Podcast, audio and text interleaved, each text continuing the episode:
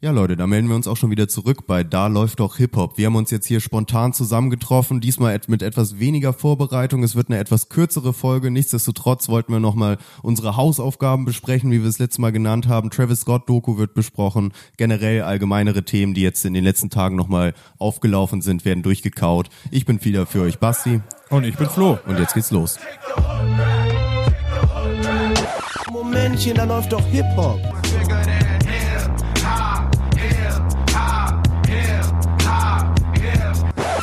Sagen Sie mal, ist Ihnen sowas eigentlich nicht peinlich? Äh, nö. Ja, Flo, wie schon angesprochen, ich hab's endlich geschafft. Der Hund hat nicht mehr meine Hausaufgaben gefressen. Yes. Und es ist endlich soweit gewesen. Die Travis Scott Doku parallel holen wir hier natürlich schon mal unser Panini Sticker Album raus. Aber da können wir gerne mal drüber sprechen, über die, die Look äh, Mom I Can Fly Doku von Travis Scott auf Netflix. Das war ja letztes Mal so ein bisschen unser Thema dass ich da meiner meiner Tätigkeit noch nicht nachgekommen bin und es gesehen hatte. Jetzt mittlerweile habe ich es nachgeholt. Richtig, da gab es so ein paar interne Beschwerden meinerseits. Ich hatte jetzt zwei Wochen zu warten, weil ich sie schon gleich nach Release gesehen habe und freue mich, dass wir das jetzt hier nochmal offiziell in der neuesten Ausgabe bisschen besprechen können. Ähm, ich würde sagen, du startest mal äh, dir einfach mit einem kleinen Stickerpaket. Mhm. Ja, diesmal wieder ohne Videobegleitung, weil die Blamage tun wir uns halt nicht nochmal an, richtig, haben wir uns gedacht. Richtig, könnt alle paar Tage mal, alle paar Wochen mal kontrollieren, nicht jedes Mal. Diesmal war es, wie gesagt, etwas spontaner, aber ihr könnt uns da ja blind vertrauen, ihr wisst es ja dass hier nichts knittrig eingeklebt wird. Sonst guckt euch nochmal das Video vom letzten Mal an, wie Flo da vorm schön die Sticker eingeklebt hat. So sieht's aus. Das ist eine wirkliche Freude. Nee, äh, ja, ich habe die mittlerweile gesehen. Wie, wie fandst du die Travis Scott Doku? Ich reiß mal hier. Falls ich einen Glitzer-Sticker hab, schrei ich ins Mikrofon. Schrei bitte rein, ja. Ähm, also ich fand sie überragend, äh, um es kurz zu machen. Mhm. Hat mich richtig geflasht. Ich hatte ja die Vorab-Infos versucht so ein bisschen äh, schon zu aufzudröseln letztes Mal. Ähm, boah, geil, der passt zusammen. Wow. Wow. Doppelsticker in einer Packung. Mega. Grad sagen. Für den Ähm, Satz gerne noch zu ändern, gehen wir gleich einmal auf die, genau. die Sticker ein. Vorab gab es zu hören, dass es ähm, Au- Aufnahmen aus seiner Entwicklung zum Superstar gab und dass eben größtenteils die Astroworld-Zeit und Phase seiner Karriere dort beleuchtet wird. Ja. Das hat auch genauso stattgefunden, ne? Richtig. Alles noch bisschen hinterlegt, so mit, mit, mit Bil- Live-Bildern seiner Tour und auch gerade das, um so ein bisschen seine Verbindung zu seinen größtenteils Entschuldigung, amerikanischen Fans ähm, ähm, ja, so zu erklären oder zu erläutern. Das fand ich relativ interessant, Mhm. Das wie stimmt. die auf ihn au ausgerastet sind. Da hat man nochmal tiefere Einblicke bekommen. Ne? So, so bewusst war mir das auch noch nicht, was für einen Einfluss er da tatsächlich in den USA hatte in den letzten vier Jahren ungefähr. Das war ja so die Zeit, wo er dann richtig groß geworden ist. Ne? Ich erinnere mich daran, dass sie da auch eine Szene gezeigt haben aus 2014, wo er noch ein Konzert vor, Vor 15 so, vor so Leuten, 15 ne? Leuten, wo er noch so sagt, zwei davon sind deine Freundinnen zu seinem Kumpel. Finde ich auch ganz lustig. Ja. Äh, einmal kurz zu den Stickern. Wir haben hier, ich habe hier den Booster wieder aufgerissen. Wir haben dabei Tour, ganz geil. Geil. Tour haben wir dabei. El Kareem, den haben wir schon. Den haben wir schon. Von Immer Ready ist er hier zugeordnet, also wieder einen doppelten El Kareem. Und Ehrenmann und Sympath Jigsaw. Krass, der findet hier auch statt, ja. gezogen. Schauen wir mal, wo der eingeordnet wird. Ist er hier bei Alpha Music? Ist das das Zeichen da oben? Ich frage mich das auch gerade. ich sehe auch gerade nur Alpha Empire, irgendwie so. Mhm. Löwendings. Würde auf jeden Fall passen. Schauen wir gleich mal. Und natürlich auch richtig geil, wir haben das Logo von Alles oder Nix Records. Das ist in zwei Sticker geteilt und in meinem Booster waren irgendwie beide Seiten schon drin. Heißt, Das das, ist komplette Logo ist jetzt schon Deluxe, fertig.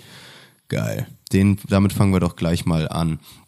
Ich hatte ehrlich gesagt mit der Travis Scott Doku ein bisschen Schwierigkeiten, muss ich mal sagen. Oh nein. Das hängt aber weniger mit dem zusammen, was da gezeigt wurde, als mehr mit der Erwartungshaltung, wenn mir jemand sagt, es gibt eine neue Netflix-Doku. Ja, okay. Also wenn ich höre, es gibt eine neue Netflix-Doku, da denke ich an, was gab's da nicht alles? Die Icarus-Doku. Es gab, ne, also so richtig Bahnbrechendes krass, bahnbrechende Story. Das hier mit dem Doping-Skandal in Russland zur, zur Olympiade oder so solche Geschichten. Das mit Hulk Hogan fällt mir gerade nicht Ja. mehr ein, wie der, wie der hieß. Äh, Nobody Can Speak oder so hieß es, glaube ich, ne? Oder sowas. Genau. Äh, auf jeden Fall so eine richtige investigative Geschichte erwarte ich dabei und die Travis Scott Doku war für mich mehr wie so Zusatzmaterial von der DVD irgendwie, was halt geil war. Also gerade, wie du sagst, die ganze Astroworld-Zeit, die so nach einer halben Stunde ungefähr beginnt, Ja. die ist fantastisch gemacht, finde ich. Gerade diese ganzen Studio-Geschichten, wie man dann sieht, wie sie dann auch ausflippen, wenn sie das erste Mal die, die gemasterten Songs und so hören und dann seinen ganzen Aufstieg dahinter. Das war richtig geil gemacht, aber es hat mich irgendwie total gestört, dass die Doku so ein bisschen voraussetzt, dass man schon alles weiß über Travis Scott. Weil mir ging das nicht unbedingt so. Also ich wusste jetzt nicht jedes Detail über ihn. Und man hat halt keinen Erzähler oder man hat keinen, Ja. der einen irgendwie da durchführt. Man muss es eigentlich wissen und dann weiß man auch, was da vor sich geht. Aber ohne dieses Wissen ist es teilweise ein bisschen schwer, dem zu folgen. So, so ging es mir auf jeden Fall dabei. Andererseits die ganzen Live-Auftritte und alles, das, das kam so geil rüber. Völlig krass, ne? Ja, also ich hatte auch das Gefühl, es ist wirklich so ein bisschen aus der amerikanischen Perspektive, das setzt die so ein bisschen voraus. Ich meine, dort ist er ja nun wirklich quasi als neuer Ken, äh, sorry, Kanye anzusehen, irgendwie so der, der zweite Mann hinter Drake oder so.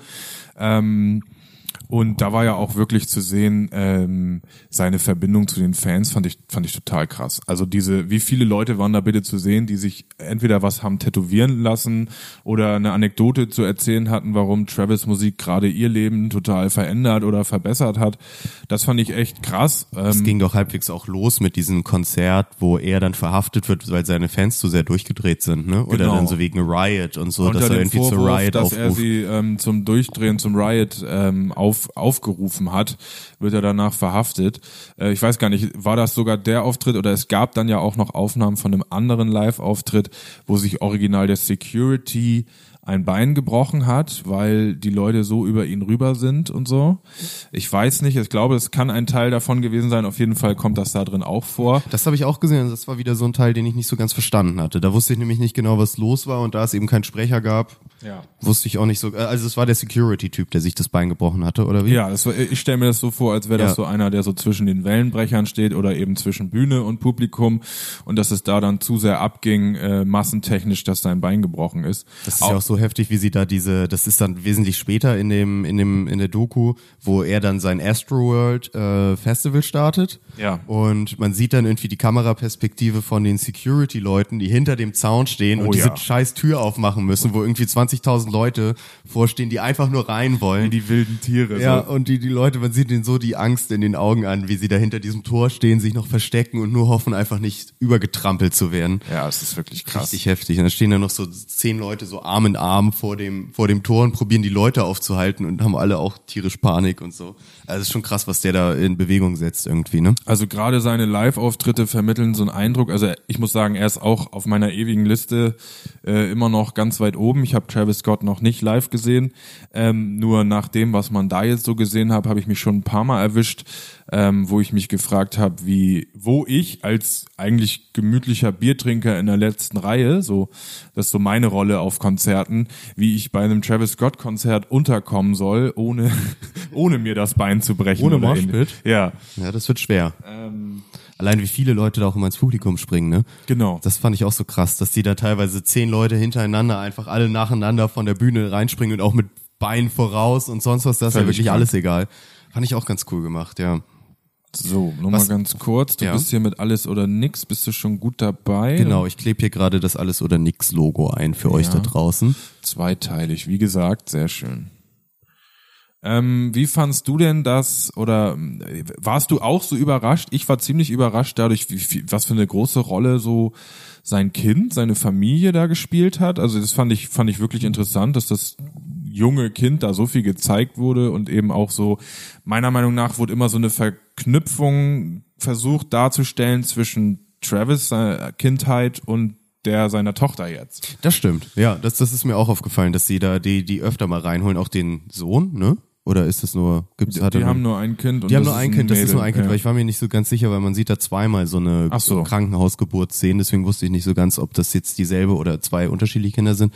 Ja, fand ich auch. Gerade die Kindheitsaufnahmen von Travis waren doch fantastisch. Ich glaube, ganz am Ende sieht man so eine Aufnahme, wie er, ich glaube, das ist irgendwie 2004 oder so, als so kleiner Junge in so einem äh, Riesenrad Ja. fährt und dann in dem Riesenrad selber eine Kamera hat und sich so ins Gesicht hält auf der auf in dem Astroworld Freizeitpark Ja. sozusagen und das war mir nämlich auch nicht so bewusst, dass das Dass es den damals dass es den gab ne? und das für ihn so eine große Bedeutung hat und deswegen das Album auch Astroworld heißt und man sieht ihn dann da halt in so einem Kinderriesenrad in so einer Gondel sitzen, wie er sich selber die Kamera ins Gesicht hält und da so reinrappt und das das kommt schon ziemlich cool rüber, vor allem dann mit der Verbindung, wie er dann irgendwie 15 Jahre später dann da sein sein Festival veranstaltet und so. Ja, total. Das fand ich auch echt nice, dass ähm, gezeigt wurde, wie viel er für seine Heimatstadt Houston bedeutet. Ja. Es war ja mehrmals der Bürgermeister zu sehen, der für ihn auch wirklich wie so, ein, wie so eine Art Mentor oder Ratgeber wirkte. Das fand ich total interessant. Ähm, nach dem nach dem verlorenen Grammy-Ding, was da auch sehr interessant begleitet wurde, also wie Travis da tierisch aufgeregt rumstand, um dann zu erfahren, dass er den Grammy nicht bekommt. Das war auch richtig bitter. hätte. Krass, ne? Und wie sie ihn da auch noch, wie sie noch ihm ja gesagt haben, du musst jetzt in den Tunnel, also Ja. genau in diesem Bereich hinter der Bühne, um auf die Bühne zu gehen. Und er steht dann da wirklich genau hinter der Bühne und dann hört er nur irgendwie, Cardi B hat, glaube ich, Genau. dann den Grammy gewonnen und dann ist er halt nur so, fuck that shit, Ja. sagend irgendwie Schnappt rausgegangen. sich seine Freundin und haut da richtig angepisst ab. Ähm, da, ja, das hatte da auch auf jeden Fall noch ein paar Auswirkungen hinterher. Auf Twitter gab's Hashtags, also Bewegungen so nach dem Motto, ihr müsst Travis nachträglich den Grammy geben. Cardi B jetzt im Nachhinein hat's doch gar nicht verdient. Ähm, ich finde beim Gucken geht's einem genauso. Ging's mir auch so. Da, Ja, echt, da tat er mir schon. echt sauleid. Mir tat er auch leid. Und dann das Gespräch äh, ein paar Tage danach mit dem Bürgermeister seiner Heimatstadt. Er- Ja, gesteht er ihm, dass er jetzt eigentlich trotz des Auftritts in Houston abends irgendwie total niedergeschlagen ist und auch an sich selbst so ein bisschen zweifelt. Und da erklärt der Bürgermeister ihm mal kurz, dass er hier gerade mit dem Mann spricht, der dreimal zur Wahl angetreten ist zum Bürgermeister von Houston, zweimal verloren hat und erst beim dritten Mal Ja, gewonnen.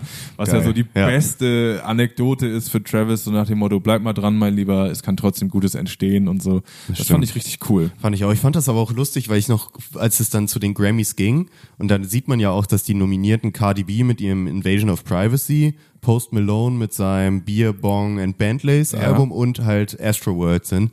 Und ich weiß noch, wie ich so dachte, ja gut, klar hat Astroworld da gewonnen. Ja. Ist ja klar, bei Ja. den drei, wenn, vielleicht kommt noch Cardi B und er so, aber ich finde, also, Post Malone Album war auch super, aber im Vergleich zu Astroworld und ich finde auch von dem von Cardi B kannst nicht ganz so mithalten. Nee. Und dass dann aber Cardi B gewonnen hat, hat mich auch so ein bisschen überrascht. Aber ich fand's krass, dass man in der Doku nur von zwei Preisverleihungen sieht und in beiden verliert er. Ja. Also man sieht ja keine, wo er gewinnt. Es gibt dann die Szene, ich weiß nicht, zehn Minuten vorher, bevor er bei den Grammys ist, wo sie irgendwie in einem Hotelzimmer stehen und auch diese Preisverleihung gucken. Und ich weiß nicht mehr, wer da gewonnen hat. Auf jeden Fall hat er auch nicht gewonnen. Fand Also ich irgendwie krass, dass sie das zeigen. Das ja, hätte genau. Tatsächlich war zu sehen, dass der Großteil der Grammy-Preise, ähm, dass das den Künstlern vorher bewusst ist, wer sie gewinnt. Ja. Nicht, nicht viel weit vorher, aber eben am gleichen Tag.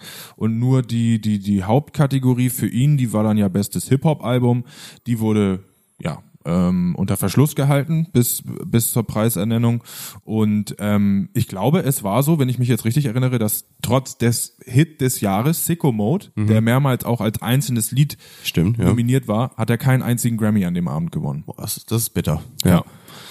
Der später, aber ähm, das gibt ihm natürlich auch noch ähm, den nötigen Spielraum, möchte ich mal sagen, um den noch in seiner weiteren Karriere so zu holen. Ne? Da muss er sich jetzt Klar. halt aus seiner Perspektive nochmal steigern und nochmal ransetzen an so ein Meisterwerk, um dann eben es Ja, allen ob er das Leuten kann, ist mal die. Frage, ne? Vielleicht wird das jetzt auch so ein, äh, ich denke da gerade so ein bisschen an Leonardo DiCaprio, der halt nie für seine genialsten Filme einen Oscar bekommen hat, aber dann auf einmal für The Revenant, Revenant oder wie der hieß, da im Wald ja. mit dem Bär. Genau. Ähm, ja, also er mal, weil, weil Travis Scott ja selber gesagt hat, dass Astroworld sein Meisterwerk ist sozusagen und er das noch für in 30 Jahren produziert sozusagen, damit es auch da noch geil ist. Stimmt. Deswegen mal gespannt, ob er da jetzt eine Schippe noch draufsetzen kann, weil ich glaube, so viel privaten Bezug wird er auch nicht mehr haben zu anderen Themen. Ne? Ja. Also dieses Astroworld, da hat man ja richtig gemerkt, wie nah ihm das alles geht und was das Hoppala, Hoppala. Äh, für, einen, für einen Einfluss hat dann auch auf ihn.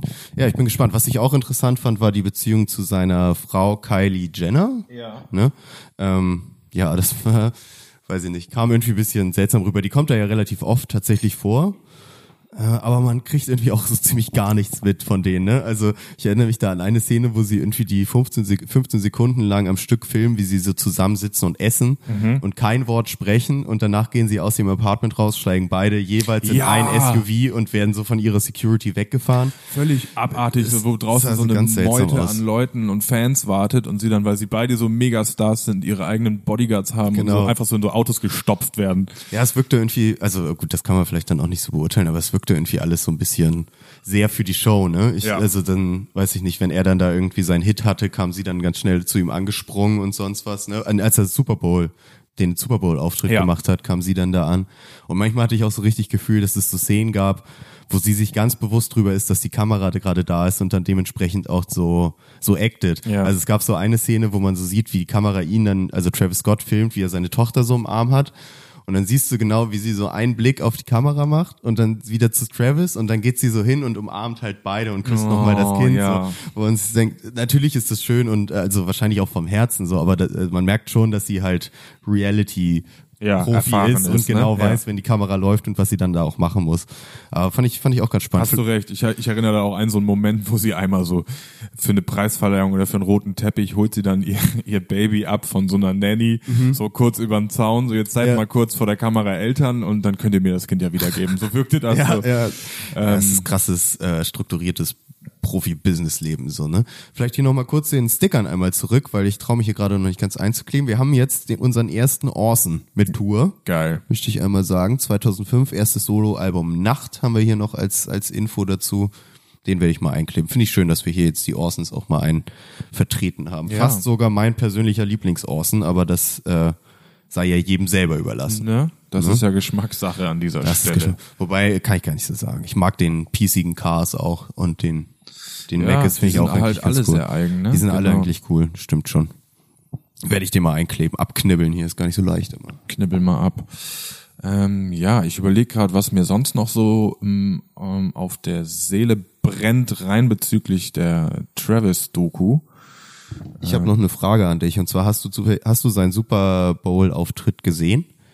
In, in Real World, nö. Weil in der Doku sieht man da, wie er dann anfängt mit diesen dieser Szene von SpongeBob, so, wo ja. das SpongeBob Orchester so im Footballstadion spielt und da habe ich mich gefragt, ob er das wirklich gemacht hat beim Super Bowl, dass so sein Auftritt losging mit SpongeBob Szenen. Ähm, ja, tatsächlich. Also es gab ähm, generell, das wurde auch in der Doku thematisiert, gab es ja Diskussionen darüber, ob dunkelhäutige Künstler überhaupt das Angebot annehmen sollten, in der Super Bowl Halbzeitshow aufzutreten, was Travis ja da auch gut begründet, warum er das für sich tut. Ähm, und ja, das hat aber dazu geführt, dass das Publikum schon im Vornherein so ein bisschen unzufrieden war mit dieser Zusammenstellung an Künstlern. Es war nicht ein Einzelauftritt, sondern dort sind Maroon 5 aufgetreten, dann Travis und ich weiß nicht, ob noch jemand. Ich weiß auch nicht mehr, wer der dritte war. Ich fand die Konstellation aber auch merkwürdig. Und kurz vorher, ich weiß, ich weiß nicht, ob das Beginn 2019 war oder vielleicht noch 2018, ist irgendwie der Macher von SpongeBob gestorben. Der Sprecher, Der meine ich, Sprecher einer, einer der Sprecher, meine ich, war das. Aber Meinst du jetzt in Deutschland oder generell? Weil es war halt ein Ami-Ding mit SpongeBob. also ich weiß, dass der Sprecher von Blaubarschbube gestorben ist letztes Jahr. Der Amerikaner, der originale Der Sprecher. Originale, ja. Okay, auf jeden Fall gab es durch diesen Tod von irgendeinem äh, aus der von den SpongeBob-Machern gab es auch so eine so eine dämliche Abstimmung in Amerika, doch bitte SpongeBob Teil am Super Bowl lassen zu werden. Ja, schön. Und das haben die dann image-technisch, weil es vorher schon so viele negative Diskussionen gab, mit, mit eingebaut und dann eben das Intro von Sicko Mode von der SpongeBob Bikini Bottom ähm, Oh, Blaskapelle äh, einspielen Das lassen. finde ich so gut, ey. Das holt mich voll ab. Ja. Das, da musste ich nämlich echt lachen, als ich das gesehen habe. Und dann gab's ja auch so ein völlig krasses äh, Show-Element, dass eben äh, dieses, dieses, dieser Einspieler von dem SpongeBob-Orchester endet mit so einem Art Meteoriten, der auf die Welt Genau, einschlägt. Und der war dann erst auf dem Bildschirm zu sehen und dann kam er eben aus dem Himmel, äh, ja, was weiß ich, wo der Super Bowl stattgefunden hat, ins Stadion rein, kam so eine Explosion auf die Bühne und aus dieser Explosion ist Travis entstanden. Also in, das, äh, da ist wirklich was, in, also physisch ins Stadion ja, reingeflogen. ja, genau. Ach du Scheiße. Da haben die wirklich dann versucht, das so ein bisschen geil zu machen. Boah. Ähm, da muss man aber wirklich, ich, ich bezweifle, dass man das irgendwo noch live sehen kann, weil der Super Bowl ja eben rechtlich so sehr gesichert ist. Stimmt, das ist immer schwer daran zu kommen. Ne? Ja. Ich muss hier noch einmal was sagen, weil wir hatten ja eben schon die Vermutung, Jigsaw, Ja. das ist jetzt mein letzter Sticker, den ich noch einzukleben habe hier, ist bei Alpha Empire gelistet. Ne? Mhm. Und wir wissen, dass das nicht mehr der Fall ist. Was machen wir denn jetzt? Doch, ist er doch, oder? Ich also ich glaube nicht, dass er ge ge ge gefeuert wurde nach seinem Skandal. Ich meine schon. Echt? Warte, ich kann ja mal nebenbei Jetzt Google ich, fragen. Okay, ich dachte, er wäre da mittlerweile nicht mehr, ehrlich gesagt. Weil Kollege hat ja selbst schon äh, in Dortmund nach dem ehemaligen Beefpartner von Jigsaw gesucht und jetzt auch seinen Dem Ruf damit Samariter, ne? Ja. Äh, Wie wird er denn mit J, ne? Jigsaw, ja, Lappen, Mappen, auch mit Z. Alpha. Music, Empire. Jigsaw. Mhm. Er hat auf jeden Fall ein krasses Gang-Symbol, was er hier zeigt. Ich weiß gar nicht, was das ist. Was macht er denn da? Ist das vielleicht Wow, ja. Alpha so- Empire Zeichen So ein oder bisschen, das wirkt so, ja. Also laut Goggle ist er noch dabei. so? Oh, dann entschuldige ich mich hiermit. Förmlich. 2019 verließ er Deutschland freiwillig, um einer Abschiebung wegen diverser Straftaten zu entgehen. Ja, weiß ich auch nicht, wie, wie up-to-date Wikipedia da ist. Ähm, nee, äh, ist ja aber auch nicht so wichtig, weil wir den auf jeden Fall jetzt nicht wieder zum Thema machen wollen. Ähm, nee, gut, wir haben das abgearbeitet. Super Bowl kam auch noch drin vor, fand ich übrigens ziemlich gut begründet von Travis, warum er das gemacht hat. Hm, Gab es ja vorher so das, ähm, das Ding, dass angeblich hat Jay-Z ihn kontaktiert und gesagt so, ey Brudi, mach mal nicht. Oha, okay. Ja, Aber ja. Das, das, das, das wird nicht in der Doku gesagt. Nein, und das ist auch nicht, äh, hat keiner zu Stellung bezogen, nicht Jay-Z und nicht Travis, ob das stattgefunden hat. Äh, wir haben ja auch vor kurzem darüber gesprochen, dass Jay-Z's Firma jetzt für das Entertainment-Programm in der NFL zuständig ist. Von daher war es vielleicht nicht so wahrscheinlich. Das, ich glaube, Jay-Z war ja auch relativ weit vorne mit dieser ganzen Positionierung dann zu der Zeit, ne? Mhm. Deswegen, ja. Da habe ich übrigens auch gedacht, ob Travis sich vielleicht mal mit Hover über die Grammys unterhalten hat, weil der doch auch schon seit Ewigkeiten das Problem hat, meine ich, dass der keine Grammys gewinnt. Der hatte ja zuletzt das Album hier 444 Ja. mit dem Track über OJ und, und, und generell viele Black Power Themen und so, wo der also jetzt wirklich schon in der Erwartung war, da endlich mal ein paar geile Grammys abzuräumen. Stimmt, ja. Und er wurde eiskalt wegignoriert von der, von der Jury. Und seitdem hat Jay-Z auch wirklich öffentlich gesagt, dass er ein Problem hat mit den Grammys und jetzt drauf pfeift, ob er da irgendwas bekommt. Ich glaube, das ist auch immer schwer, ne? Ich glaube, so eine Grammy-Jury und so, die wollen dann natürlich auch lieber mal einen auszeichnen, der jetzt noch nicht da äh, seit Ja, die- 30 die- die Jahren unfassbar schon, erfolgreich ähm, ist. interessiert daran, so Statements zu setzen. Ne? Zum Ja. Beispiel Cardi B war, glaube ich, die erste weibliche Rapperin, die jemals das beste Rap-Album bekommen hat. Das ist dann so image-technisch bei denen natürlich willkommen. Ich wollte gerade sagen, ich Dinger glaube, das zu ist halt auch viel Politik, die dann da irgendwie mit abläuft, ne, bei dem Ganzen. Also dann, ja, wie dann Cardi B mal auszuzeichnen und sonst was, auch wenn es vielleicht andere geben würde, die man auch noch mit in Betrachtung ziehen könnte. Finde ich aber schwierig, weil das den Eindruck erweckt, als würden sie nicht als allererstes auf die Musik achten. Ja, ja. Aber ich glaube, so ist das ja bei den meisten großen Shows. Also wie jetzt mit dem äh, Leonardo DiCaprio Beispiel bei den Oscars. So, da hat er den ja auch nur bekommen. Oh, du, ja, ich du muss lachst lachen. Ich habe gerade ein Stickerpaket aufgemacht äh, und ganz vorne drauf ist ein Fußballer. Hä? Was? Felix Krull hat sich da wohl irgendwas Witziges überlegt oder so. Okay. Ich muss ganz ehrlich sagen, dass ich ihn nicht gut genug kenne, um das zu verstehen. Auf jeden Fall hat er eine Art Fokuhila-Frisur, ein Deutschland-Trikot aus den 90ern an. Also es sieht tatsächlich aus wie ein richtiger, echter Panini-Sticker. Aber das ist doch ein Rapper. Eben, eben. Als hätte er gewusst, dass äh, sein, sein, sein Foto irgendwann mal in seinem Album erscheint. Aber er sieht wirklich, also das ist wirklich ein gutes Foto für ein Sticker-Album, finde ich. Cool, wir haben zusätzlich noch einen Rapper der Bantu Nation, Nu, N-U. Dann Dame oder Dame, sagt mir nichts. Rockstar, ziemlich Aha. cool. Ja. Und Sufjan. Ui. Mensch, wir haben ja mal richtig namhafte Kaliber heute dabei. richtiges interessante Packung, die du hier hast. Da bin ich mal gespannt, wie die aufgelistet sind, wo die zugehörig sind jetzt bei, bei Einzelnen. Okay, guck mal hier, mit Rockstar kannst du mal ganz früh vorne anfangen, das ist die Nummer 10 schon. Ah ja, das ist Also gut. der wird wahrscheinlich wieder hier bei unserer All-Stars-Seite dabei sein, gehe ich mal von aus. Wer ist eigentlich die Nummer? Ach so, meine Nummer. Guck mal. Ich, ihr seht's jetzt nicht, ich sage, guck mal zu Flo. Aber auf der allerersten Seite können wir unsere Nummer eins einkleben. Ja. Das ist dann wirklich, äh, stehen wir irgendwann vor der Qual der Wahl, ob wir sagen, wir nehmen jetzt einen Sticker, den wir noch nicht haben und wählen ihn als unsere Nummer eins. Ja. Oder ob man dann einfach nur Ein von unseren zehn Lens Butter Stickern da reinklebt. Genau, also einen von den Doppelten auswählt, was natürlich jetzt nicht ähm, so ganz wahr wäre. Ne? So, dann ähm, Nummer 10, sagtest Nummer du, ist 10 Rockstar. ist Rockstar, genau. Okay, das, da sind wir, da Oh, sind wir geil, hier ich- am Beginn der, des Zeitstrahls wieder, ne? Ist das, ist das die Seite, die Das du eben ist wie, angesprochen genau, hast? ich glaube, das ist diese All-Stars-Seite, die so ein bisschen zeitlich aufgehangen ist. Hier sind wir relativ, nee, das kann sein erstes, Rockstars erstes Solo. Ach so, ah, hier ist immer so ein Marker auf dem Zeitstrahl, wo wir jetzt sind. In Form einer Das Bulldogge. heißt, in Form einer Bulldogge heißt, wir müssten hier schon vor 2005 ungefähr sein. Ja, es ist so vielleicht nicht wissenschaftlich einwandfrei gearbeitet hier mit dem Zeitstrahl, aber die Idee wird klar, glaube ich. Weil jetzt habe ich hier äh, Rockstar mit seinem ersten Soloalbum mit einem geilen Titel, den ich nicht kannte. Äh, was? Das Revival der Steckdosenbefruchter. okay, War steht da auch eine erst- Jahreszahl? 2007, ja.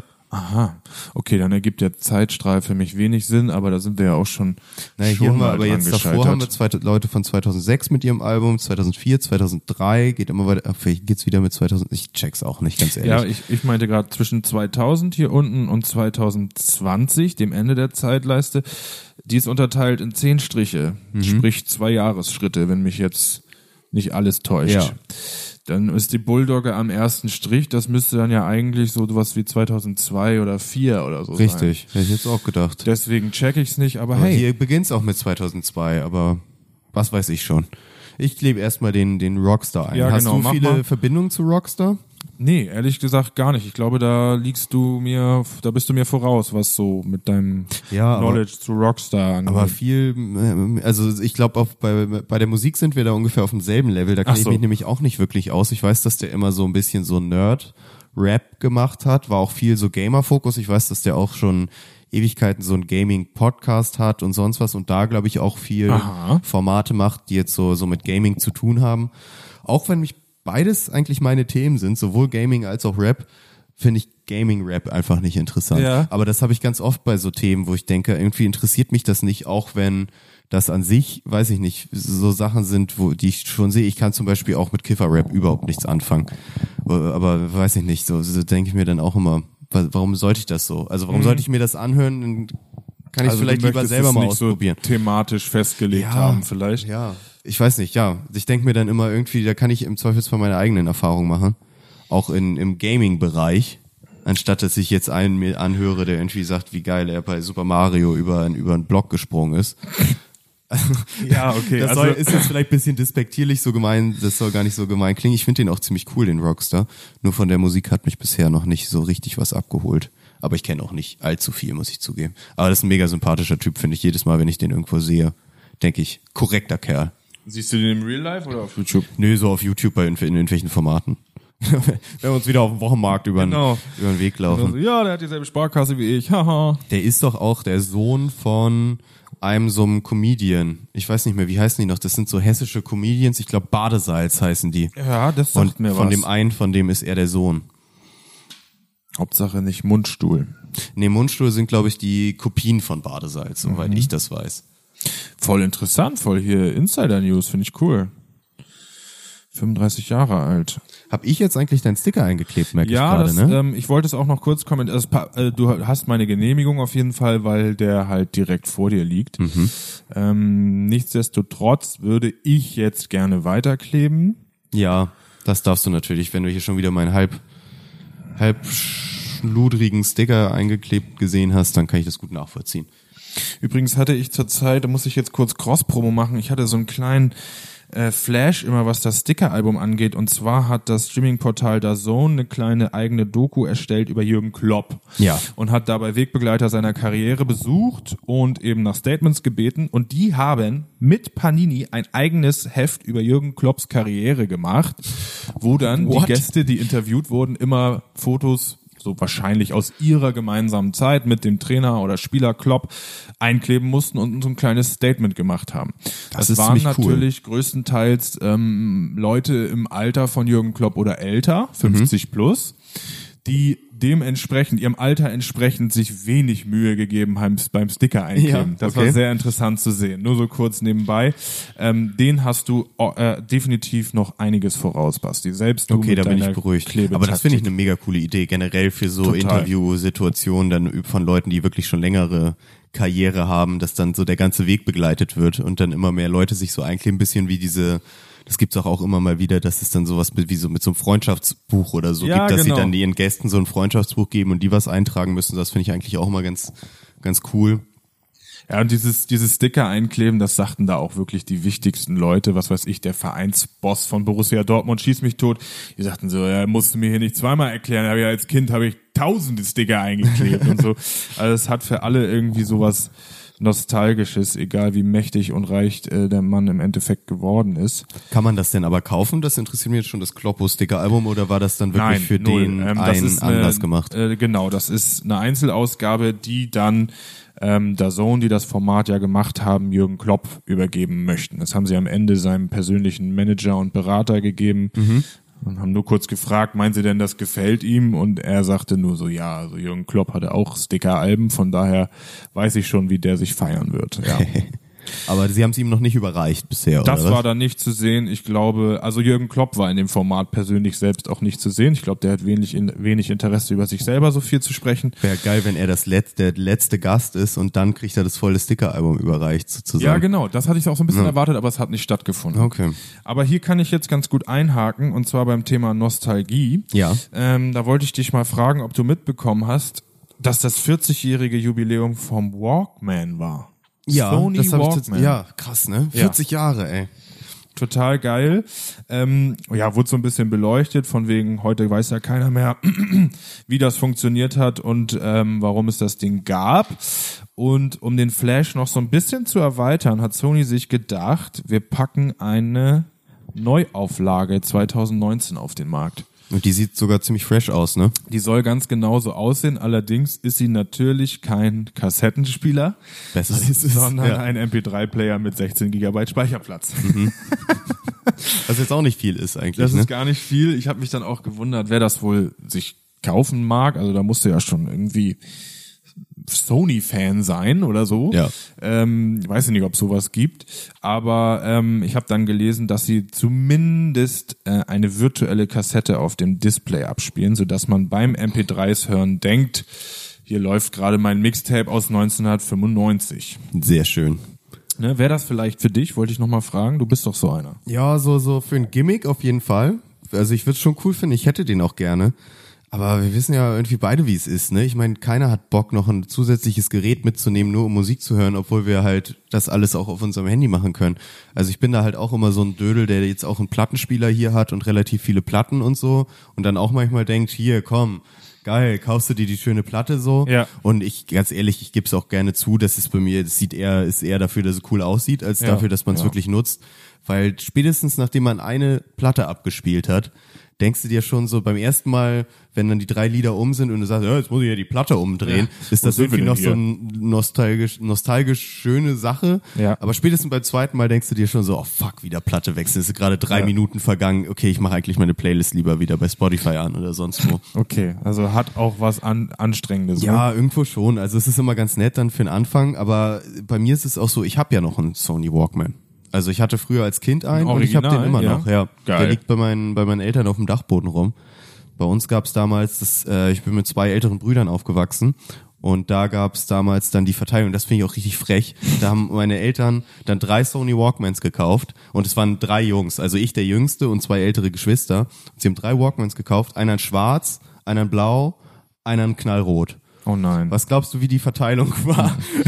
Also ich habe einen knallroten Walkman noch zu Hause Ja, so. cool. Und ja, fand ich frech, warum sie das gemacht haben. Ich meine, dann kannst du, ist doch klar, dass Jungs lieber den schwarzen und den blauen Walkman haben wollen als Das den roten. klingt jetzt aber auch so, als hätten die Eltern dann äh, einfach euch drei Brüdern die Aufteilung überlassen, Ja, genau wo du so als war's Jüngster auch. dann Ja. irgendwie zurückstecken musstest. Eben, genau. Dann macht das mal unter euch aus. Und ich Ja. so mit vier Jahren jünger, so, oh, Okay, okay. ich nehme den roten, Leute. Ich kämpf gar nicht erst drum. Schon verloren. Nee, aber der hat mir auch gute Dienste geleistet, muss ich ehrlich sagen. Da früher richtig viele Kassetten kopiert und so und die dann da immer gehört und da so selber zusammengestellt und so. War wahrscheinlich noch äh, Benjamin Blümchen Zeit für dich dann, ne? So ein Oder bisschen, ging's ja. da auch schon um Musik? Es ging so, es war so ein Mittelding. Ich habe dann immer so selber mir welche zusammengestellt und da war dann irgendwie ein paar Songs drauf und dann waren wieder irgendwie Ausschnitte von Super Ricci und dann waren wieder Songs drauf und dann waren wieder Ausschnitte von Benjamin Blümchen und so, Ja, weißt du, was geil, halt so ein Sechsjähriger dann cool findet. Und ich mein eigenes Mixtape slash. Hörspiel. Genau, so, so war das. So, kurzes Update. Ich habe eingeklebt bisher Sufjan, zugehörig zur Labelseite von Generation Aslak, dem Label von äh, Hafti und Capo zusammen. Ich habe eingeklebt Felix Krull. Das sieht wieder nach so einer allgemeinen Mischseite aus, Übersichtsseite aus. Wo genau. Wesel aber einen ganz, ganz prominenten Platz hat. Richtig, mit seinem 2014 erschienenen Album Audiovisuell auch noch vertreten sind hier Berkan, Kurdo, Moody, Takt 32, der Asiate und äh, ist das Eno? Eno mit Doppel-O. Ich glaube, ja. Endo vielleicht auch. Was steht da? Oh ja. Also zu Felix Krull muss ich ehrlich sagen, ähm, habe ich keine Ahnung, habe ich nur so gefährliches Halbwissen. Er ist hier noch getaggt mit seinem Album Xanadu oder Xanadu. Lass uns mal, weil wir hier jetzt gerade auf der König im Schattenseite sind, Ja. lass uns da mal gucken, weil diese Woche kam ja auch eine News rum, dass sich einer von König im Schatten verabschiedet hat. Und da müssen wir mal gucken, ob unser Sticker-Album hier überhaupt up to date ist. Barto, nämlich. Er steht hier noch bei König im Schatten. Das Ja. finde ich ein bisschen frech, dass das kein interaktives Panini-Album ist. Eigentlich dürfte er da nicht mehr stehen. Was machen wir denn damit? Müssen wir das jetzt markieren, dass er da eigentlich nicht mehr ist? Oder wie, Ja, wie gehen wir- wir, mit so, solchen Wir Situationen um? könnten jetzt so ein Tippex-Kreuz da drauf machen, Ja. so nach dem Motto, Ist stimmt raus. ja gar nicht. Ja. Mhm. Oder wenn, er, wenn wir den Sticker irgendwann haben, nehmen wir ihn rein aus Prinzip als unseren Lieblingssticker vorne. ja, genau. Auf die erste Seite. Unsere Nummer eins. Vielleicht können wir das ja einführen für jeden Rapper oder Rapper-Sticker, der nicht mehr up-to-date ist, dass wir den einfach kurz für eine Woche eine Ausgabe als unseren Liebling vorne reinkleben. Richtig.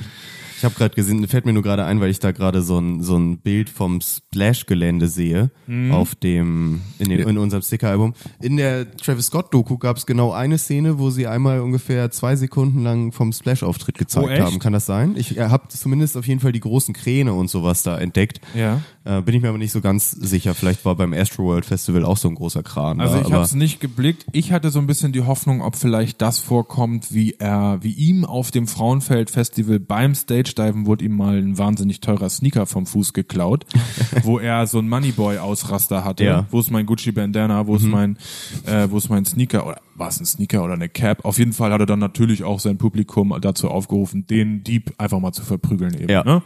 Ähm, das gab dann damals einen kleinen Shitstorm für Travis und leider auch fürs Frauenfeld Festival, weil es da halt passiert ist. Aber das war nicht zu sehen. So, im Heft sind wir angekommen auf der Doppelseite vom Bantu Nation Label.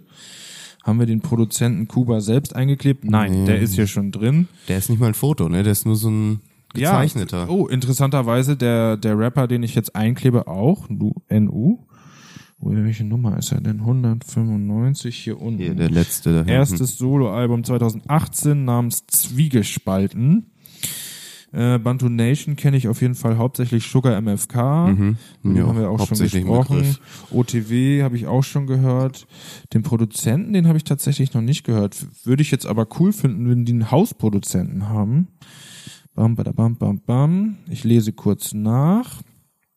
Aus NRW schwappte 2018 eine neue Soundwelle über deutschen Hip-Hop. Die Bantu Nation erzählt Geschichten von der Straße, welche sie einen besonderen Flavor mit ihren afrikanischen Wurzeln verleihen. Manchmal brachial, manchmal tanzbar. La la la, la la la, sie bedienen sich verschiedener Facetten. Mhm, mhm, mhm, mhm. Noch was gelernt da oder ist da noch was? Klar ist, dass alle Künstler beim Thema Authentizität keine Zweifel aufkommen lassen. Hier steht nichts darüber, ob sie einen Hausproduzenten haben, aber das scheint ja der Fall zu sein, wenn er hier einen eigenen Spot Aber da freue ich mich auch, wenn wir da ein paar mehr kriegen. Die sind mir irgendwie sehr sympathisch. Die Ja. feiere ich irgendwie Ja. schon. Ja. Die haben, da, da geht irgendwie einiges, finde ich. Ja, und die haben auch auf gewisse Art und Weise so ein Alleinstellungsmerkmal, zumindest in der deutschen Szene.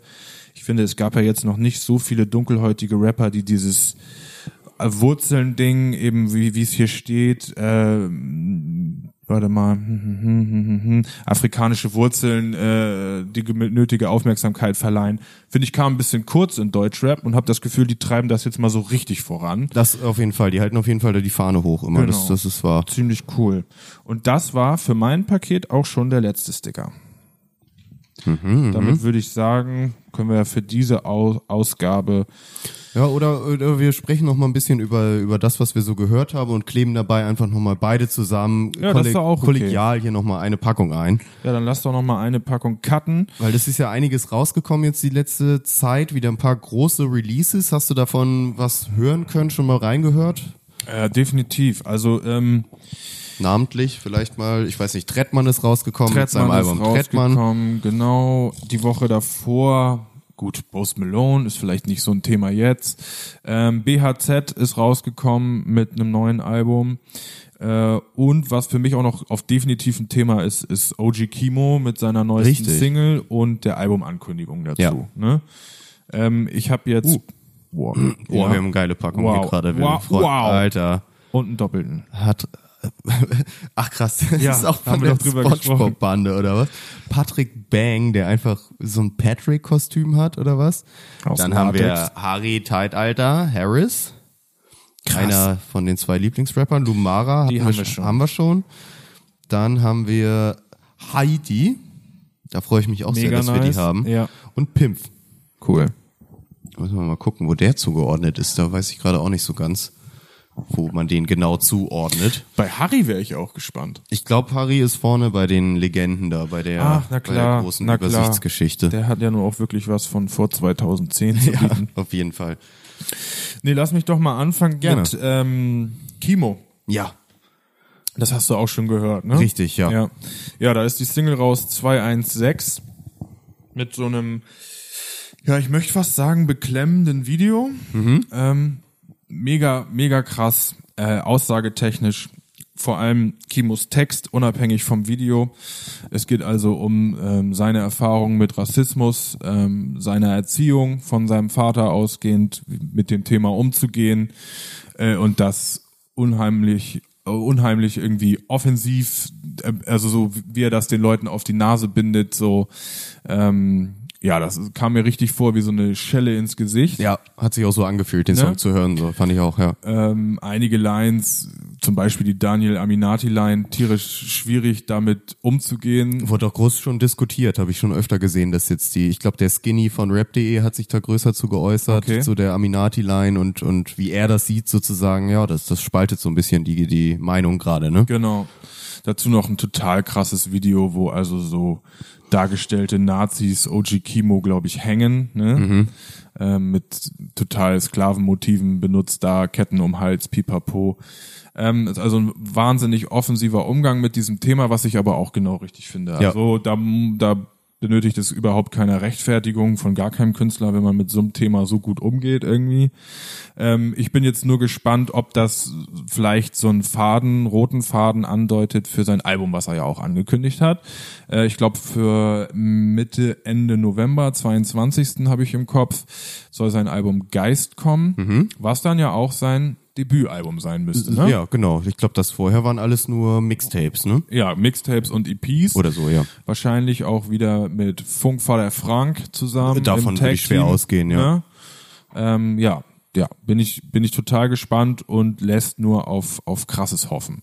Ja, Dazu auch noch so als, äh, als kleiner Input, ähm, Nico Backspin hat sich dazu geäußert mit einem Post und hat gesagt, er persönlich ist ja immer noch auf der Suche nach dem Deutschrap Kendrick. Sehr geil. Das, das wollte ich gerade auch sagen. Lustig und wir haben uns dazu nicht abgesprochen, ja. Geil, ja, genau. Ja. Und da hat er eben nur gesagt, dass also Kimo doch jetzt ein Kandidat definitiv sein könnte. Ach so, okay, dann, dann habe ich aber doch noch eine Ergänzung dazu, Ja, weil das wollte ich nämlich auch gerade sagen, dass ich das auch lustig fand, dass er das, das war wie so ein Ankündigungstext aus, ich glaube, deren Podcast oder Ja. so, wo es dann so hieß, Ein Zitat, äh, Nikos ne? Backspin sucht schon seit Ewigkeiten nach dem deutschen Kendrick. Äh, ob Kimo wirklich die beste Wahl dafür ist, erfahrt ihr im Podcast oder irgendwie Aha, so. okay. Und dann hat der Julian Gupta vom Splash Mac darunter kommentiert und so geschrieben, Nico, wenn du das wirklich denkst, hör dir Kendrick Lamar nochmal an. Ja, ja, ja. Wo ich sagen, kann ich schon ein bisschen nachvollziehen, die Aussage, weil so, so der Vergleich hinkt, finde ich schon so ein bisschen, vor allem musikalisch. Andererseits kann ich, also ich verstehe schon, warum er das auch sagt. Also gerade von der von der Aussage her, die die Kimo da immer an den Start bringt, Ja. äh, wo wo es wenige gibt in Deutschland, die das bisher so gemacht haben, meiner Meinung nach, und Ja. man es auf jeden Fall auch braucht. Mir fällt das immer schwer, den Deutschrap mit Ami-Rap zu vergleichen. Also das geht ja gar nicht jetzt irgendwie, wenn man die, die Aufstellung nimmt, dass wir sagen, wer sind unsere deutschen Migos und wer ist der deutsche Drake. Das ist ja papalapap. Mit kulturellen Hintergründen hin oder her. Ähm, ja, ist so ein bisschen, wie sagt man das, Äh, ein bisschen äh, Äpfel mit Birnen vergleichen, genau sowas. Ähm, dann möchte ich weitermachen, es sei denn, du hast noch was anderes äh, gehört, sag ich mal, mit dem Tretti-Album, Trettmann. Äh, kannst du gern machen, da habe ich bisher nur wirklich nur mal reingelunzt, Ja, sage ja. ich mal, so so ein paar Tracks angehört, noch nie so noch nicht so komplett am Stück durchgehört, deswegen gib gerne deine deine Impressionen dazu ab. Ich habe ein anderes Album, was ich viel gehört habe jetzt die letzte Woche. Ich beziehungsweise wir beide hatten ja schon so die leichte Vorahnung, dass so seine Musik nicht da, viel darunter leiden wird ähm, unter der Geschichte zu seinem Jizzes-Feature. Ähm, und ich muss sagen, genau das ist auch eingetroffen. ich Ja, bin da, stimmt. ich bin tierisch voreingenommen an das Album rangegangen, war beim ersten Mal hören auch ja jetzt eher semi geflasht. Es gab ja auch schon nur genügend Tracks, die man kannte, zwei, drei Stück mh, vorab als Singles raus. Nur es ist wieder ähm, wie bei DIY, das Ding als Gesamtalbum durchzuhören, ist so geil. Also ich, diese, dieser rote Faden, habe ich ja eben schon gesagt, ähm, das hat keiner so drauf wie Tretti und wahrscheinlich auch so das Konstrukt zusammen mit Kitschkrieg. Mein Gefühl war, dass es diesmal ein bisschen melancholischer ist noch. Also es ist fast so diese Stimmung, die die melancholischen Tracks von DIY haben, jetzt auf Albumlänge. Ja. also ohne, dass ich jetzt das ganze Album am Stück durchgehört habe. Aber die Songs, die ich gehört habe, waren immer sehr melancholisch. Mhm. Würdest du das unterschreiben oder gibt's da auch wieder so ein paar, er hatte ja bei dem DIY-Album auch immer so ein paar fast Party-Tracks oder so gute Laune-Tracks, sag ich mal. Die gibt's jetzt auch wieder? Weil da, da Mhm. die hab ich gibt es jetzt gehört. auch wieder, die, die klingen nur anders. Also zum Beispiel das Intro, was man schon, was man schon kannte mit diesen, äh, ich weiß nicht, ob du das, dich an das Meme erinnerst mit den tanzenden Ziegen. Das Meme mit den tanzenden Ja, Ziegen. also es, ähm, es ist ja, es ist ja sehr elektronischer Sound. Ne? Es Ja. ist ja wenig bounceig, sondern mehr dieses richtig tanzbar elektronisch. Ähm, das erinnere ich vor allem auch noch von den Aufnahmen zu seinem Splash-Auftritt dieses Jahr, zu den neuen Songs. Und ähm, das Lied heißt Intro, ist aber quasi auch ein zweites Raver, hat er mal gesagt. Ah, okay. Und ähm, ja, so ein bisschen in die Richtung geht es auch. Ähm, generell ist da auch viel so Liebestracks, sind da auch viele drauf. Ähm, die Aber halt- eben alle, die gerade doch alle immer mit so einem, so einem eher traurigen Vibe, oder nicht? Ja, das ist eben die Frage, wie man es aufnimmt. Also Tretti selbst hat gesagt, dass das für ihn viel Happiness bedeutet, dieses Album. okay. Ja, gut, wie gesagt, ich habe da noch nicht genug Nö, reingehört, macht um ja auch nichts, aber das, das, war nur so ein erstes Fall Gefühl. Auch, genau, Ja. das ist ein erster Eindruck, der sich mir auch ähm, ergeben hat. Nur durchs mehrmalige Hören merkst du schon, was er eigentlich sagen will. Gerade zum Ende des Albums hin wird es auch positiv. Da gibt es nochmal einen Track für seine neugeborene Tochter Ja, schön. und wie das so sein Leben verändert hat. Ähm, mega nice, ja. Ja, schön. Ich muss mir da auch nochmal mehr die Zeit zu nehmen, da jetzt nochmal reinzuhören.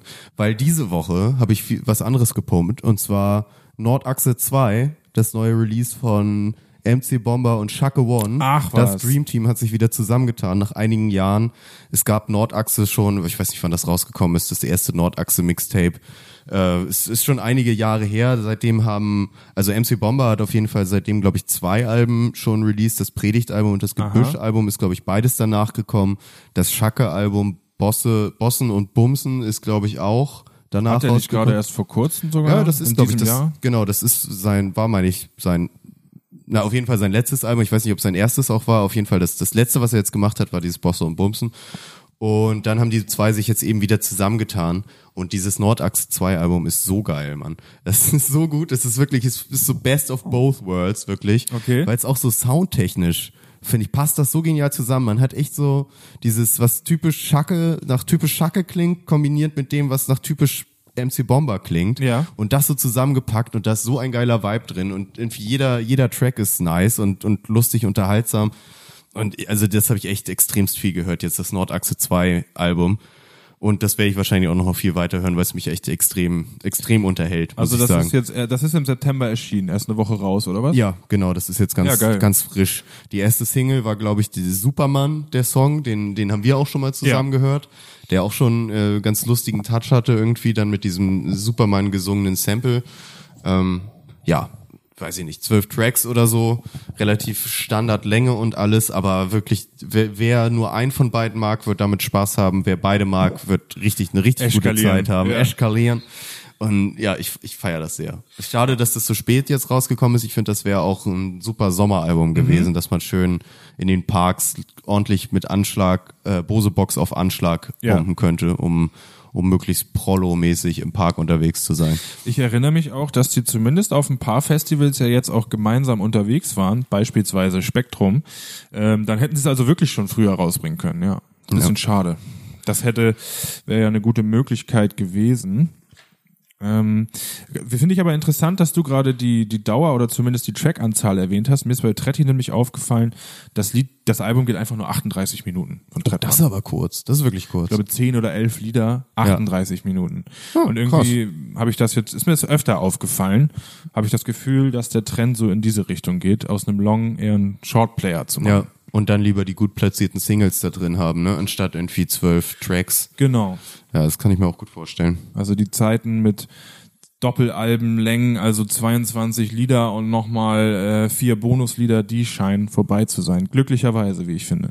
Ja, ich weiß nicht. Also zum Beispiel jetzt das DIY-Album hatte, fand ich wirklich eine so einen so einen sehr schönen roten Faden da drin. Also dass man das wirklich so eine ganze Story erlebt, wenn man es von Anfang bis Ende hört. Ich gehe mal davon aus, dass das jetzt auch wieder der Fall sein wird. Aber das leidet dann ja ein bisschen drunter, wenn man jetzt ein Album macht, was nur sechs Songs hat, das halt, wo jedes eine, eine geniale Single-Auskopplung ist.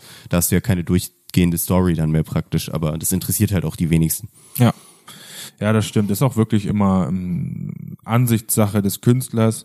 Es gibt viele, wenn man jetzt sich so Interviews anguckt, ähm, die sagen, ich will ja nur Bomben auf meinem Album. Ja. Und deswegen ist für mich, also es ist für mich viel einfacher, ein, ein Album mit elf Bomben rauszuhauen, als irgendwie auf irgendwie das Gesamtvolumen zu achten, irgendwie auf 16 Tracks kommen zu müssen und deshalb noch fünf Füller dazwischen zu haben. Ähm, Finde ich auch beides legitim. Genau, genau. Also das sind wirklich, das sind einfach die Unterschiede im Ansatz. So Ganz ich kurz einmal, ich, ja. das, wir müssen einmal nochmal hier Haiti be beleuchten. Ich wollte nur einmal kurz gucken, Guck wo dir wird mal die kurz hier an, wie geil die eingeklebt ist. Die ist wirklich fantastisch eingeklebt. Das sieht aus wie aufgedruckt. Da kann Ja. ich mal direkt ein Lob aussprechen. Die Haiti, die wir hier haben, ist auch schon die etwas, also vor, von vor ein paar Jahren Haiti, würde ich mal sagen. Stimmt, Ich glaube, ja. mittlerweile sieht die ja so ein bisschen anders aus. Ich würde fast sagen, dass, na gut, hier steht aber ihr erstes Soloalbum Montenegro Zero. Heißt, es muss das nach Montenegro Zero aufgenommen sein, gehe ich mal von aus, ne? Ich versuche gerade mal parallel hier ihre Albencover rauszubekommen, aber Weil für mich sieht das hier die nach der Haiti aus, die zu Zeiten von äh, Tätowiere mir ein Messer direkt unter das Herz Songs. Ähm, stimmt. Je neuer ihre Alben, desto mehr ähm, durchgestylt ist das Genau. ja alles so vom, vom, vom Look her. Ja. Lass mal gucken. Da mit der Sonnenbrille, ja. Also es ist safe, glaube ich, auch vor Montenegro Zero. hätte ich auch gesagt. Da, da, was ist das von dem Follow mich nicht? Ich finde so aus der Zeit sieht es aus, als wäre das aus der Zeit von dem Mixtape. Und was ist das? Das ist auch hier wieder so eine Mischseite, auf der sie Ja, sie, eingeordnet ist, sie ist. ist ne? auf der Seite, auf der auch Mero ist. Stimmt. Dort ist sie erwähnt. Ähm, hier drüben ist ja das Gruppenfoto der 102 Boys. Da haben wir ja schon zwei von vieren. Fero 47, äh, 47, Tighty, Fruchtmax. Was ist das? Was steht denn da? Kronkel, was? Kronkeldom. Okay. Keine Ahnung, was das ist, ehrlich gesagt. Crazy, Alter, habe ich auch noch nie gehört. Tighty, Fruchtmax. Also es muss so ein bisschen so die Schiene, sagen wir mal, seit 2016 oder so sein. Wen haben wir hier oben noch? Okay, erstes Soloalbum. Ja, interessant. Interessant. Damit sind wir aber auch wieder durch mit den Stickern hier zumindest, ne? Ich weiß nicht, hast du noch ein Album? Die BHZ, ich habe hier gerade deren Seite witzigerweise Ah, gesehen. Ja, klar.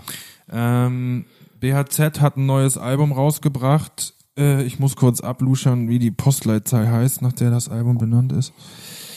Äh, 3062. Ähm, ich habe es erst gecheckt, nachdem ich die neueste Single Volkswagen ähm, gepumpt habe, Ja. dass da sogar noch mehr ist als nur die Single, nämlich ein ganzes Album. Ähm, Höre ich mir gerne rein. Ist ja jetzt äh, rein lyrisch gesehen nicht so die große Offenbarung, ähm, meine ich gar nicht negativ. Es aber- geht um den Vibe, Mann. Es geht nur um den Vibe. tut es in diesem Fall äh, äh, wirklich, zumindest für das mich, wenn wahr. ich das höre. Ähm, spätestens wenn Big Pat einsetzt, äh, kennt, kennt der Bounce keine Grenzen mehr. Ähm, Finde ich geil. Habe ich heute auch schon gehört. Ähm, ist so ein, so ein guter, motivierender Sound irgendwie. Ich bin immer so ein bisschen, ich will den da jetzt nicht zu nahe treten, aber ich, ich bin da manchmal so ein bisschen picky beim Sound und mir fällt bei denen ganz oft auf, dass der Sound, finde ich, immer so ein bisschen dünn ist. Also die Alben an sich sind geil und die Songs oder ja die Tracks und Beats und so sind gut, aber dann machst du vorher, hast du, ist natürlich auch klar, kannst jetzt nicht mit einem Ami vergleichen, aber irgendein, sagen wir mal, pumpst du vorher einen ASAP Ferg, der dir halbwegs das Trommelfell rauspustet mit dem Bass und dann machst du danach BHZ an und dann Ja. klingt alles sehr dünn. So, Kann das, ich aber nachempfinden, ja. das ist mir schon öfter aufgefallen, wo ich dann immer so denke, oh, ich will eigentlich das mehr bounced, so ungefähr. Aber naja, das ist, das ist, glaube ich, Produktion in Deutschland und mit Medium Budget gegen US High Class Ich denke auch Produktion. gerade, So. ich meine, wir haben da jetzt so gut wie gar keinen Einblick, Nee. aber die BHZ-Leute wirken so, als wären sie fast alleine independent unterwegs. Ja. Vielleicht ist das auch mit so ein Grund. Ähm, Ich finde, das ist ja auch das, das, was man am einfachsten beheben kann. Also Eben. wenn die Songs scheiße Eben. wären oder die Beats oder es nicht, wenn man nicht bouncen wollen würde, dann wäre das ein größeres Problem, als wenn man sagt, es ist eigentlich geil, nur es könnte noch ein bisschen besser klingen. Ich mir ist hier übrigens eine Sache gerade aufgefallen, musste ich ein bisschen schmunzeln. Wir hatten hier bei dem Sticker-Album, haben wir ja ein paar Sticker mitgeliefert bekommen. Ja. Unter anderem ist auf dem einen Sticker Unique dabei. Und da musste ich gerade ein bisschen schmunzeln, weil ich gesehen habe, Unique hat die Nummer 187. Aha. Und ich habe heute, da kann ich, ich habe mich da nicht groß reingelesen, deswegen kann ich jetzt nur Gerüchte streuen, aber ich habe heute eine Überschrift gelesen, äh, dass Unique angeblich laut Gerüchten schwanger ist von einem von 187. Ach so. Ah, das ist ja witzig. Das habe ich noch nicht gehört. Ich weiß aber so, was heißt ich weiß? Ich habe auf ihrem Instagram-Kanal gesehen, genauso wie auf dem von ihrem Boyfriend, dass sie mit dem, sie nennen ihn immer Coach zusammen ist, dieser Footballspieler aus dem Umfeld von 187. Ein riesengroßer, muskulöser Typ, der hier im Norddeutschland Football spielt. Ich glaube auch Halbamerikaner ist. Der, war eine Zeit lang so auf Tour mit dabei, was weiß ich, ob als Türsteher oder irgendwie so Okay. äh, mit auf der Bühne. Gut, er ist jetzt kein Künstler von 187, aber das ist ja bei der Straßenbande nun mal so, dass die Da sind noch mehr dabei, ne? Genau. genau als Bande gelten und er da quasi ein Member ist. Genau, Coach A4, A4. Ja, muss ich nur gerade ein bisschen schmunzeln, weil ich hier die 187 unter ihr gelesen habe. Und dachte Ja, so, witzig. ah, das, das passt ja. Vielleicht wussten die da schon was von, genau. von Panini Braten schon gerochen. Oh ja, wow, Mhm. Braten. Gut, Basti, hast du noch ein bisschen Musik zu empfehlen? Ich meine, ich, wir können ja sonst mal ein buntes Potpourri aus den eben erwähnten Platten und Künstlern, äh, würde ich sagen, diese Woche auf die Playlist packen. Oh, das ist eine gute Idee. Vielleicht einmal so die Highlights aus den jeweiligen Alben, ne, was oder was wir jetzt gerade als unsere Highlights identifiziert haben. Sowas ändert sich ja auch gerne nochmal Genau. über die Zeit, gerade wenn man die Alben dann ein bisschen häufiger hört. Genau, nee, sonst war meine Woche war wirklich gespickt mit Shaka One und äh, MC Bomber, muss ich zugeben. Da war ich ein bisschen im Film, deswegen habe ich jetzt auch nicht mehr mitgebracht. Nee, können wir gerne mal ein bisschen die, die Playlist updaten, dass wir da auch so einen kleinen Überblick über die neuen Releases bringen, dann nochmal mit reinnehmen. Und dann können wir, würde ich sagen, schließen wir die heutige Folge auch mal wieder. Wir haben es ja schon angekündigt am Anfang, dass es ein bisschen kürzer wird. Wir wollten uns nur noch mal wieder ein bisschen austauschen hier zu den, zu den neuesten Themen. Und wie gesagt, Travis Scott noch mal ein bisschen aufarbeiten, Genau. die Doku. Ich glaube, das haben wir jetzt geschafft. Schaut sie mal, schaut mal rein. Geht vielleicht nicht mit der Erwartung ran, dass es wirklich eine Netflix-Doku ist, gerade wenn ihr viele Netflix-Dokus schon gesehen habt, sondern eher wirklich wie so Zusatzmaterial, behind es ist wie so ein. Tourblock, weißt du? Genau. Das hätte auch gut Ja. auf YouTube erscheinen können. Finde ich so. eigentlich auch. Ich glaube, Ja. er hat auch einen richtig guten Deal mit Netflix gemacht. Also es wird sich gelohnt haben für ihn, Das denke ich die auch. Aufnahmen da rauszugeben. Genau. Und Gut, dann hoffen wir, dass euch diese Ausgabe, dass sich diese Ausgabe für euch genauso gelohnt hat ähm, wie die Doku für Netflix. Und wir entlassen euch in eine entspannte Woche und hoffen, dass ihr euch auch so freut auf unsere nächste Ausgabe. Genau.